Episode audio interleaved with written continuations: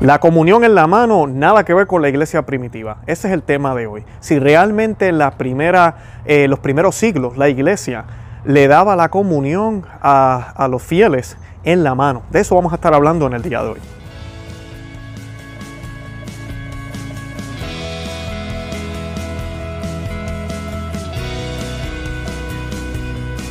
Bienvenidos a Conoce, Ama, Vive tu Fe. Este es el programa donde compartimos el Evangelio y profundizamos en las bellezas y riquezas de nuestra fe católica. Les habla su amigo y hermano Luis Román y quisiera recordarles que no podemos amar lo que no conocemos y que solo vivimos lo que amamos. Hoy vamos a estar hablando de una pregunta que me han dejado saber algunas personas que nos siguen aquí en el, en el canal en YouTube y también nos siguen por el podcast, donde me están preguntando si es verdad que al principio, cuando la iglesia comenzó, sí se daba la comunión en la mano. Y de eso vamos a estar hablando hoy. ¿Cómo era que se daba la comunión en los primeros siglos en algunos lugares? Y si realmente es igual que como se está eh, distribuyendo en el día de hoy, así en la mano. Eh, además de eso, eh, voy a estar hablándoles un poco de por qué no deberíamos estar yendo a parroquias donde se da la comunión en la mano, aunque nosotros no seamos los que la recibimos en la mano, sino que la recibimos en, la boca o de rodillas y en la boca. Pero todo el mundo, todo, todos los demás están recibiéndolo en la mano. Vamos a ver cuál es el peligro de eso y cómo nos hace cómplices. ¿Y qué podemos hacer para poder afrontar ese problema? Antes de comenzar, yo quisiera que nos colocáramos en oración y, y que hiciéramos una oración a la Santísima Virgen para que interceda por nosotros ante su Hijo Jesucristo, nuestro Señor y único Salvador, para que sea Él quien nos dé las palabras, para que sea Él quien se manifieste a través del programa de hoy y así podamos aprender lo que el Señor quiere que aprendamos y que nos acerquemos más a Él, que eso es lo más importante. Y lo hacemos en el nombre del Padre, del Hijo y del Espíritu Santo. Amén. Oh bendita entre todas las mujeres, que vences en pureza a los ángeles, que superas a los santos en piedad. Mi espíritu moribundo aspira a una mirada de tu gran benignidad, pero se avergüenza al espectro de tan hermoso brillo. Oh Señora mía, yo quisiera suplicarte que, por una mirada de tu misericordia, curases las llagas y úlceras de mis pecados. Pero estoy confuso ante ti a causa de su infección y suciedad.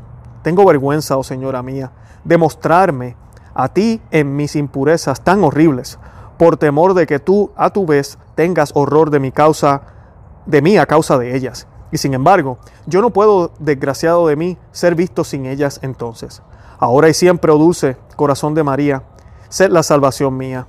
Estas gracias espero alcanzar de vos, oh corazón amantísimo de mi madre, a fin de que puedas veros y gozar de Dios en vuestra compañía por toda la eternidad en el cielo. Amén. En el nombre del Padre, del Hijo y del Espíritu Santo. Amén. Bueno, y esta pregunta es una excelente pregunta. Como ustedes saben, eh, muchas personas utilizan este argumento eh, para contrarrestar a los que decimos que la iglesia debería eh, prohibir esto de estar dando la comunión en la mano, que ha sido permitido por la iglesia. Eso lo vamos a estar hablando en unos minutos. Pero sabemos que por casi 1960 y pico de años, eh, la iglesia no dio la comunión así en la mano y inclusive tenemos textos de papas, de santos, eh, manifestaciones de la misma iglesia donde no se recomienda que se dé en la mano. Y hay teología muy rica sobre esto y el por qué. Obviamente si creemos que es Dios, ¿verdad? Si sabemos que es Dios presente en esa hostia, pues sabemos que no deberíamos repartirlo como si fuera una galleta, eso lo sabemos. Y que si es Dios debería haber toda la reverencia posible. Y qué mejor reverencia que arrodillarnos delante de nuestro Señor. Y esto es lenguaje bíblico, ¿verdad? Y lenguaje de la iglesia. Y muchas personas dicen, pero ¿cuál es la diferencia? Lo estoy recibiendo en la boca, lo estoy recibiendo en la lengua, la, la boca yo también peco. No se trata de eso. Tenemos que ir en gracia a recibir a nuestro Señor. Eso es definitivamente. Y en la Biblia San Pablo nos dice, ¿verdad? Que aquel que recibe la, el cuerpo y sangre de Cristo de una manera indigna, eh, está comulgando su propia condena. O sea que tenemos que estar en gracia, definitivamente. Ahora, ¿cómo recibir esa gracia es lo importante aquí? Y una de las cosas que la iglesia siempre nos enseñaba es que nosotros somos hijos, nosotros no somos eh, eh, nuestros propios eh, autores, podríamos decir. Y un niño, ¿cómo recibe la comida? La recibe de la boca, en la boca. Sus padres se la dan en la boca. No tienen otra opción sus padres. Yo a mis hijas, cuando eran pequeñas, a mis hijos también, cuando le iba a dar la comida, no podía dárselas en la mano porque ellos no sabían cómo llevárselas a la, a la boca adecuadamente. No podía dárselas en los oídos porque por los oídos no entra la comida, ni por la nariz, mucho menos por los ojos. Tenía que dárselas donde? En la boca, porque la la boca es el organismo que Dios hizo para poder consumir. Así que no hay mejor manera si yo quiero que sea entregado a mí el, Señor y que el Señor sea quien se ofrece a través de la persona de Cristo, a través del sacerdote que actúa como Cristo en ese momento. No es que Él se convierta en Cristo, pero Él actúa como Cristo. Es que me lo dé en la mano. Eso es lo bonito de la comunión en la mano. A mí, disculpen, en la boca. Es que Él me la dé en la boca como si yo fuera un niño, ¿verdad? Eh, siempre ha sido lo que la iglesia ha enseñado y siempre ha sido lo que la iglesia ha dicho. Eh, muchas personas dicen, pero es que los apóstoles la recibieron en la, en la mano cuando estuvieron en la última cena. Hay muchos teólogos que pueden probar que es posible que nuestro Señor haya sido quien se las dio y se las dio en la boca. Pero vamos a imaginarnos de que sí, de que el pan lo pasaron como nos lo imaginamos y nos lo ponen en las películas que mayormente son hechas por protestantes y eso tenemos que tenerlo en cuenta. Y pues eh, lo pasaron en la mano, cada cual cogió un pedazo y se lo comió. Eh, después de la consagración de nuestro Señor, cuando Él la hizo y dijo, hagan esto en memoria mía. No olvidemos que estos apóstoles no son cualquier persona, son apóstoles. Ellos son los futuros eh, eh, sacerdotes y, podríamos decir en términos humanos líderes de la iglesia. Sus manos ya están consagradas y eso es lo que la iglesia siempre ha enseñado. Que los sacerdotes sí la pueden eh, tocar, sí la pueden distribuir, solo los sacerdotes. Y todos sabemos la crisis que tenemos ahorita. Yo les voy a colocar unos enlaces de varios videos que ya hemos hecho sobre este tema. Eh, yo he hablado en uno de ellos, hablo de por qué no debemos recibir al Señor en, nuestras manos, de que eso es indigno. También hablo en otro video de la historia, hablo un poco de, de, todo lo que la iglesia ha dicho. O sea que les voy a colocar estos enlaces para no tener que tocar ese tema hoy. Hoy me voy a enfocar más en si es cierto que en el pasado, en la iglesia primitiva, se daba la comunión en la mano. ¿Y por qué quiero tocar ese tema hoy? Porque después que sabemos toda la otra información que yo les he dado en los otros videos, eh, como quiera hay personas que te sacan esta carta y te dicen, pero es que yo entiendo esa parte y tiene todo el sentido del mundo y la iglesia, ¿verdad? Para salvaguardar el respeto y para manifestar que Dios está ahí, para, para realmente que nosotros vivamos lo que nosotros creemos. Pues impuso toda esta regla, pero eso no quita. Al principio sí se daba en la mano. Y pues eso es lo que vamos a estar contestando en el día de hoy. Yo encontré una entrevista que concedió el obispo Schneider en el 2006. Esto, esta entrevista ya es viejita. Y pues eh, me encantó porque él habla, da luz sobre este tema. Así que les voy a leer el artículo, voy a colocar también los enlaces de este artículo y del otro que voy a utilizar, porque también voy a citar hoy al cardenal Cañizares, eh, si no estoy pronunciando el nombre mal. Cardenal Cañizares, disculpen, Cardenal Cañizares, que también habla sobre esto. Esa otra entrevista fue en el 2011. Y dice el Atanasio Snyder lo siguiente. Recientemente, el Atanasio, Atanasio Snyder, que es experto en patrística e iglesia primitiva, explicó en la emisora de Radio María en el sur de Tirol las diferencias entre la forma de comulgar en la iglesia primitiva y la actual práctica de la comunión en la mano. Según afirmó, esta costumbre es completamente nueva tras el Concilio Vaticano II y no hunde sus raíces en los tiempos de los primeros cristianos como se ha sostenido con frecuencia. En la iglesia primitiva había que purificar las manos antes y después del rito, y la mano estaba cubierta con un corporal, de donde se tomaba la forma directamente con la lengua. Era más una comunión en la boca que en la mano, afirmó Schneider. De hecho, tras sumir la sagrada hostia, el fiel debía, debía, recoger de la mano con la lengua cualquier mínima partícula consagrada. Un diácono supervisaba esta operación. Jamás se tocaba con los dedos. El gesto de la comunión en la mano, tal como lo conocemos hoy, era completamente desconocido entre los primeros cristianos. Voy a pausar ahí. O sea que Allá tenemos una idea de cómo era que se hacía antes. No es lo que nosotros hacemos ahora, que el sacerdote te la pone ahí en la mano y tú la coges con una de las manos y, te la, y te la colocas en la boca. Eso es completamente indigno y, le quita la dignidad que nuestro Señor debería tener. Es completamente mal, no se debería hacer de esa forma. Y Él nos explica por cómo era que lo hacían. Y es que había un corporal.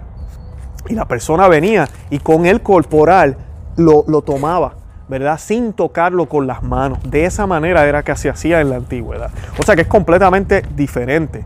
inclusive la iglesia luego cambia esto, eso no nos va a hablar él ahora. Pero yo quería citarles aquí, antes de seguir con la entrevista de los obispo Schneider, al San Cirilo de Jerusalén. Y este es uno que a mí me han citado muchísimas veces cuando debato con personas que defienden que se pueda dar a nuestro Señor en la mano como una galleta. Y dice lo siguiente.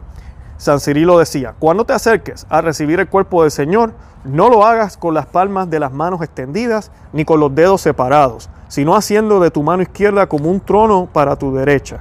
que ha de recibir al rey. Y luego con la palma de la mano forma un recipiente. Recoge el cuerpo del Señor y di amén. Enseguida santifica con todo cuidado tus ojos con el contacto del sagrado cuerpo y, y súmele. Pero ten cuidado que no se te caiga nada, pues lo que se te cayese lo perderás como de los propios miembros. Dime, si alguno te hubiera dado polvos de oro, ¿no lo guardarías con todo esmero y tendrías cuidado de que no se te cayese ni perdiese nada? Y no debes cuidar con mucho mayor esmero que no se te caiga ni una migaja de lo que es más valioso que el oro y las perlas preciosas. Eso lo dijo San Cirilo de Jerusalén en la catequesis mistagógica, eh, volumen 21, si no estoy citando erróneamente aquí. Y pues quise citarle eso porque, ¿verdad? Pareciera ese lenguaje, pero es exactamente la misma práctica que nos acaba de explicar el obispo Schneider. Y pues la iglesia quitó esa práctica por, eh, por exactamente lo mismo, porque la iglesia siempre ha tenido el cuidado de que no caigan migajas en el suelo. Porque si usted piensa que no tiene migajas, es pan, cae migaja. Y esto me lleva al tema que les quería decir sobre las iglesias. Yo conozco muchas personas, inclusive todavía recibo textos, y el Señor los bendiga a, amistades que tengo que van a otras parroquias, que me envían textos citando a Juan Pablo II, citando a otros eh, a papas y santos que dicen claramente no debemos dar la comunión en la mano. Y yo pues que mira qué bueno, pero a la misma vez mi, mi, mi, mi pena es ¿por qué sigues en esa otra parroquia? ¿Por qué sigues en una parroquia donde sacerdote se emperra? Porque esa es la palabra que me gusta, tengo que usar. En dar la comunión en la mano. Porque el sacerdote tiene todo el poder de no darla. Y ahorita vamos a hablar de eso. De no darla en la mano. La puede dar en la boca, de pie, no hay problema. Pero no tiene que darla en la mano. Y hay maneras de tu poder como sacerdote, sin tener que ponerte a pelear con el obispo, poder hacer eso. Y yo reto a estas personas porque la razón por la cual yo no voy a cinco parroquias que yo tengo cerca de mi casa, la razón principal es esa. Muchas personas piensan, ay, Luis se volvió tradicional y ahora quiere todo en latín. Nada que ver. Oh, Luis ahora quiere que el padre no lo mire a él y esté mirando hacia la pared. No está mirando hacia la pared, está mirando hacia Dios. Oh, Luis ahora le, encanta eh, la música litúrgica y no quiere ver tambores ni guitarras en las iglesias. Tampoco fue esa la, la razón principal. Todo eso también fue, fue parte, ¿verdad? La mala música, el sacerdote haciendo una misa mirando hacia nosotros y el tabernáculo ni estaba por ahí cerca, eh, o el sagrario, eh, la ropa, la vestimenta de la gente, bueno, todo eso, eso es una combinación, pero la razón primordial por la cual yo dejé de asistir a estas parroquias fue por la manera en que reciben al Señor, porque llega un momento en nuestra vida que uno tiene un, un momento de conversión, yo no estoy diciendo que yo soy el santo más santo, pero cuando uno realiza el regalo tan grande que el Señor está haciendo, que deja que a través de las palabras de un pecador como tú y como yo, el sacerdote, él fiel, porque siempre fiel, después que se digan las palabras adecuadamente, él se hace, eh, eh, él se hace comida. Ese pan deja de ser pan para ser Cristo. No es que Cristo está dentro del pan, no es que crea presencia del estadio es un símbolo, deja de ser pan para convertirse en Cristo. Y entonces Él se da como alimento a través de, de las especias de pan y vino. ¡Qué hermosura! Cuando tú realizas eso, ¿cómo es posible que nosotros no nos pongamos de rodillas al frente de nuestro Rey y Salvador? Está en persona, está en persona ahí. Sacramental, pero está en persona completamente su divinidad, completamente eh, su, su cuerpo, su sangre, completamente todo está ahí. Cuando tú llegas a ese entendimiento, ya tú no puedes recibirlo de pie y mucho menos en la mano. Entonces uno comienza a arrodillarse, uno comienza a recibirlo en la boca y entonces todo el mundo en la parroquia te mira como si fueras un extraterrestre porque nadie lo hace de esa forma. Pero tú dices, yo lo voy a seguir haciendo así, yo sé que a través de mi ejemplo otros van, van a, tal vez a preguntar y sí, eso sucede y qué bonito. Pero lamentablemente la mayoría de la gente lo sigue recibiendo en la, en la mano. Y yo te digo a ti, hermana y hermano que me escuchas, yo sé que tú estás tal vez haciendo todo lo posible en tu parroquia por cambiar las cosas. Las cosas no van a cambiar en la parroquia hasta que tu sacerdote haga algo. Tú deberías hablar con el sacerdote. Yo lo hice varias veces, las respuestas no fueron muy buenas. Y uno cuando uno hace esas conversaciones, uno trata, ¿verdad?, con argumentos bien, sin discutir y sin piedra, porque ellos son nuestros sacerdotes y hay que respetarlos. Pero mira, yo no puedo ser cómplice. ¿Y por qué yo voy a decir que soy cómplice? Porque sí, yo me puedo arrodillar, yo puedo recibirlo en la lengua. Yo digo, yo lo hice bien. Yo estoy tratando a mi Señor con la dignidad que debe tener y yo estoy admitiendo mi humanidad, mi humildad como hijo. Qué lindo, muy bien, y te felicito por eso. Pero pero el hermano que está delante de ti o la hermana que está delante de ti lo recibió en la mano. Y al recibirlo en la mano y ponérselo en la boca, se quedaron migajas en sus manos. Y posiblemente no se sacudió las manos así, de esta manera, pero al caminar cayeron migajas en el suelo.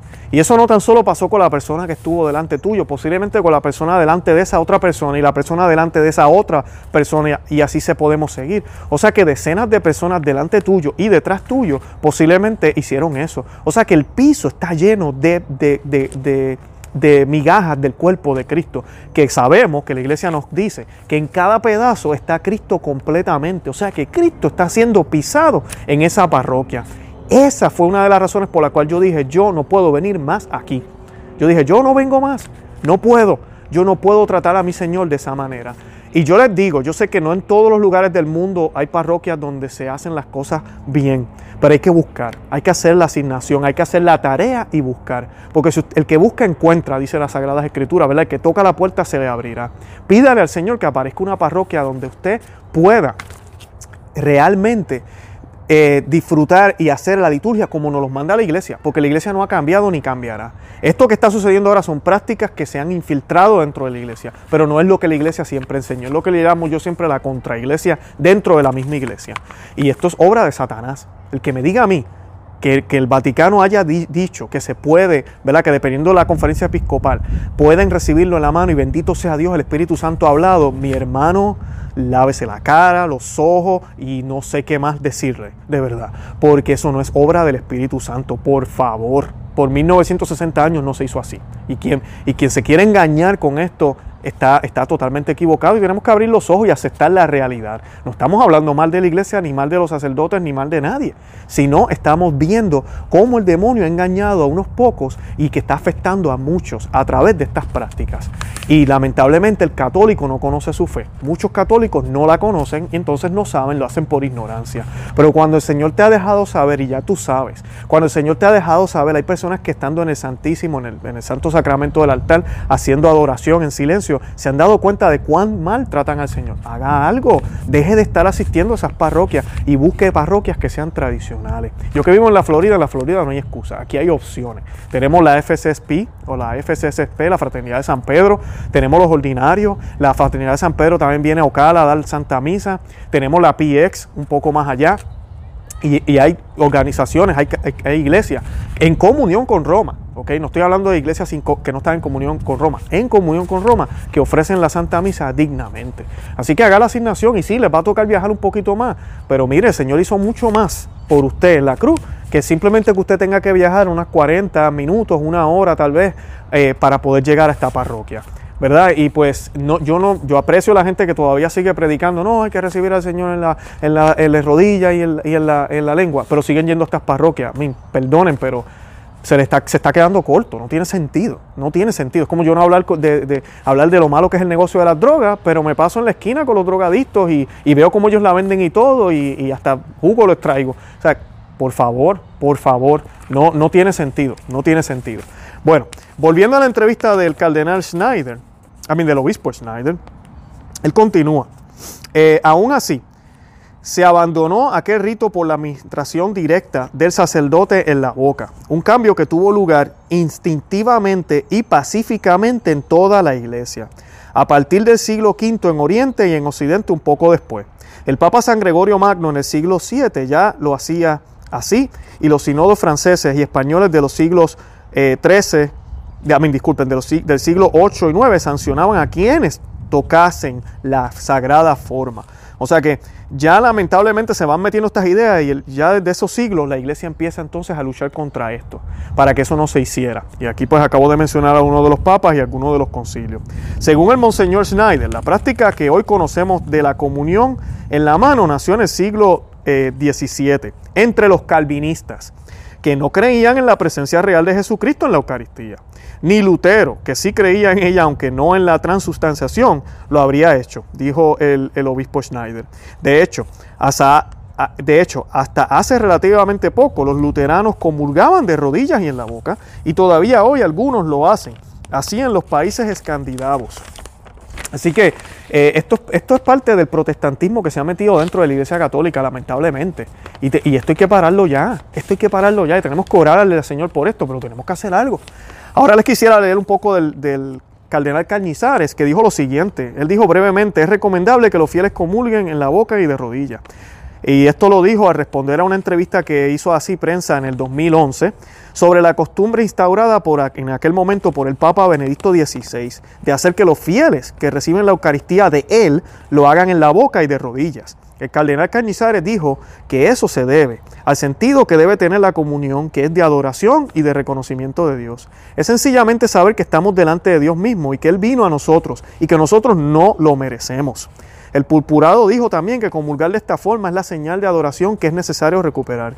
Yo creo que es necesario para toda la iglesia que la comunión se haga de rodillas. De hecho, añadió, si se comulga de pie hay que hacer genuflexión o hacer una inclinación profunda, cosa que ya no se hace.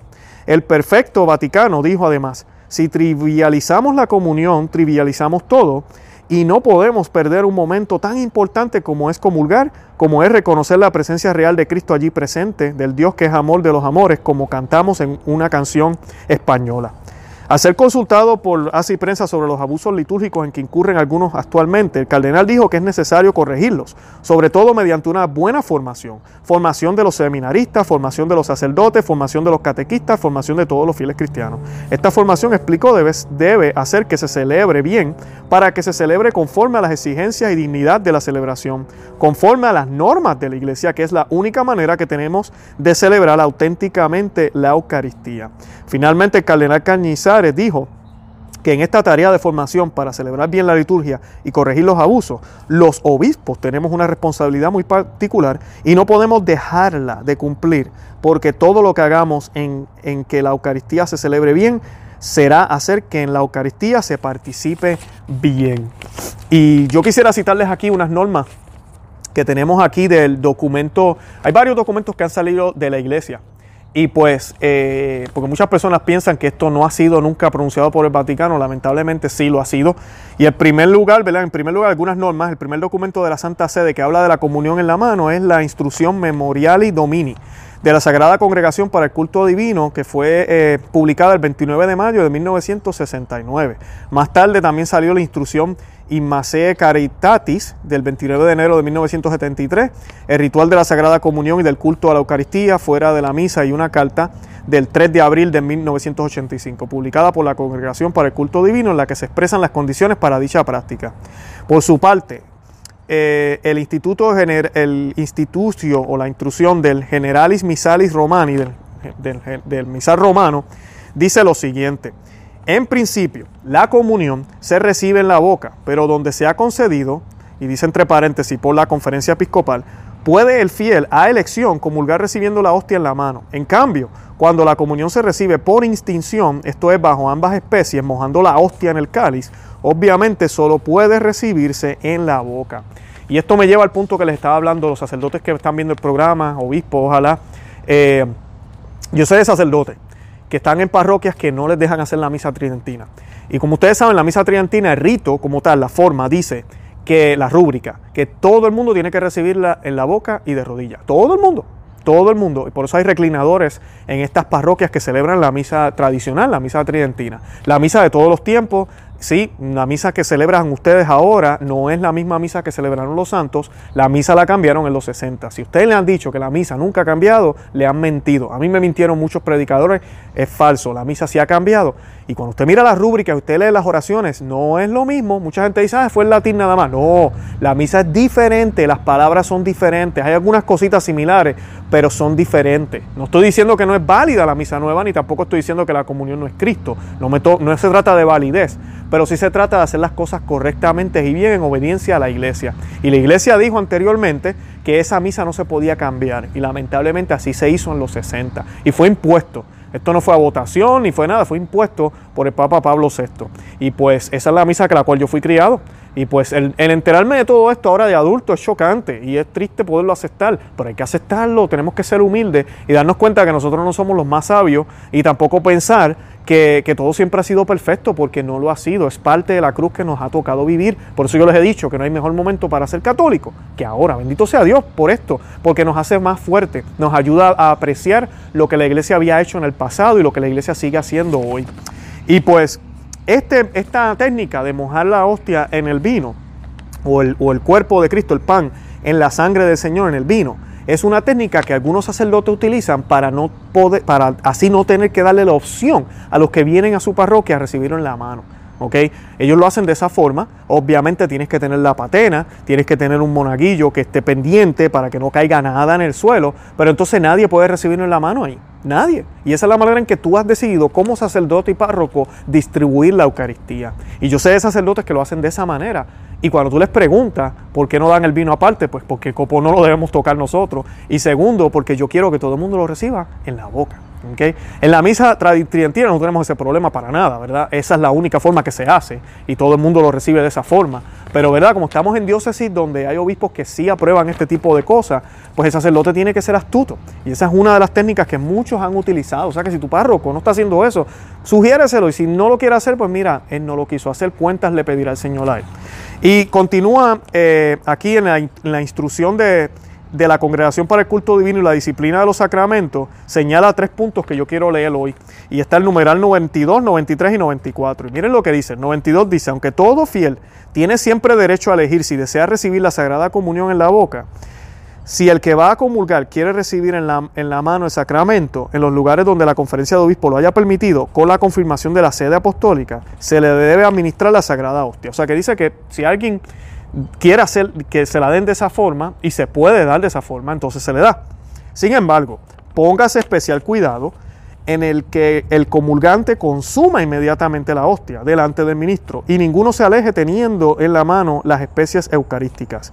Si existe peligro de profanación, no se distribuye a los fieles la comunión en la mano. Es obvio que sí existe. Existe porque la persona está tocándolo con la mano pedacitos pequeños, diminutos, se van a quedar en la mano. No se puede. Si usted recibe la comunión en la mano, siempre le van a quedar pedacitos pequeños, bien diminutos en algunos casos.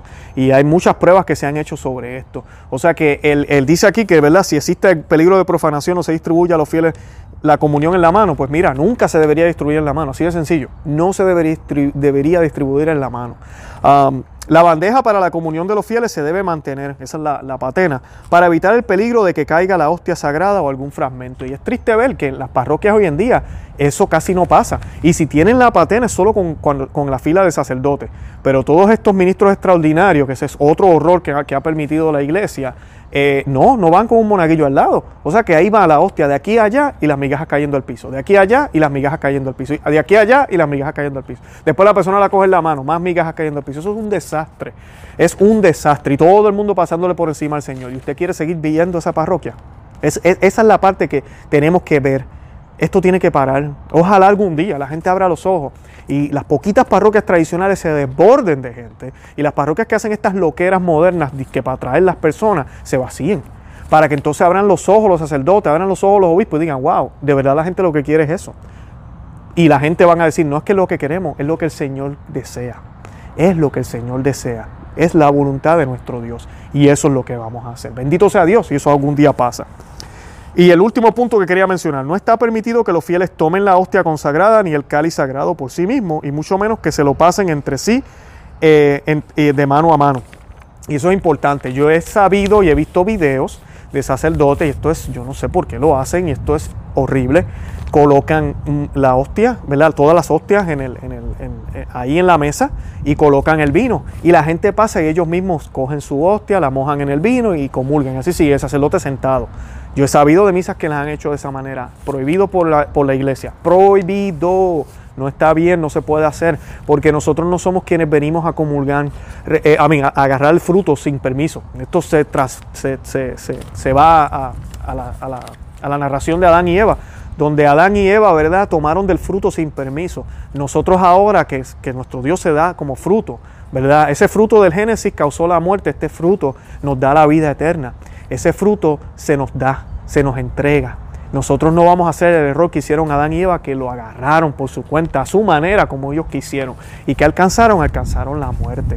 Así que tengamos eso siempre en cuenta. Y nada, yo espero que hayan aprendido algo hoy. No se olviden de ver los otros videos. Coloqué los enlaces en la descripción de este video y los que nos están escuchando por el podcast están ahí en la descripción para que los puedan ver.